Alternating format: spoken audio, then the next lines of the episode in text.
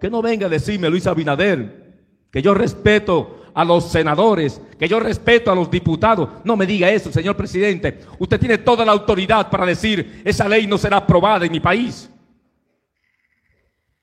Usted puede decidir por este país, por eso a usted se le puso. Usted no es un saco de mangú ahí delante. Por eso se le puso a usted ahí. Usted puede decidir sí o no y se acabó. No venga a decirle al Padre Chelo que usted respeta al pueblo respeta el pecado, sí, qué bueno. Respeta la muerte, sí, qué bueno. Es muy bueno. Es muy bueno dirigir con la corriente. Es muy bueno como Pilato dejarse llevar del pueblo para quedar bien con las autoridades. Olvídese que el pueblo es el que sabe. Por más que los, los, anteriores quisieron quedarse, no pudieron porque el pueblo dijo que no. No fueron los políticos que lo llevaron ahí a usted. No fueron los políticos que quitaron el gobierno pasado, fue el pueblo. La voz es el pueblo, como decía aquel dicho en latín, voz populi, voz dei, voz del pueblo, voz de Dios.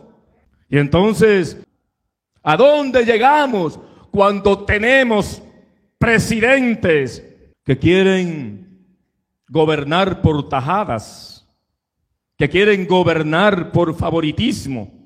Que quieren gobernar con la corriente, que quieren gobernar dejándose arrastrar por un grupito mínimos y por un grupo de mujeres asesinas y de hombres asesinos que se han dejado llenar los bolsillos por Estados Unidos.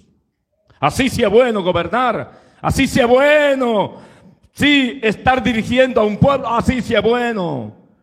Pero todo lo que sube, baja. Quiero recordarle que todo lo que sube, baja.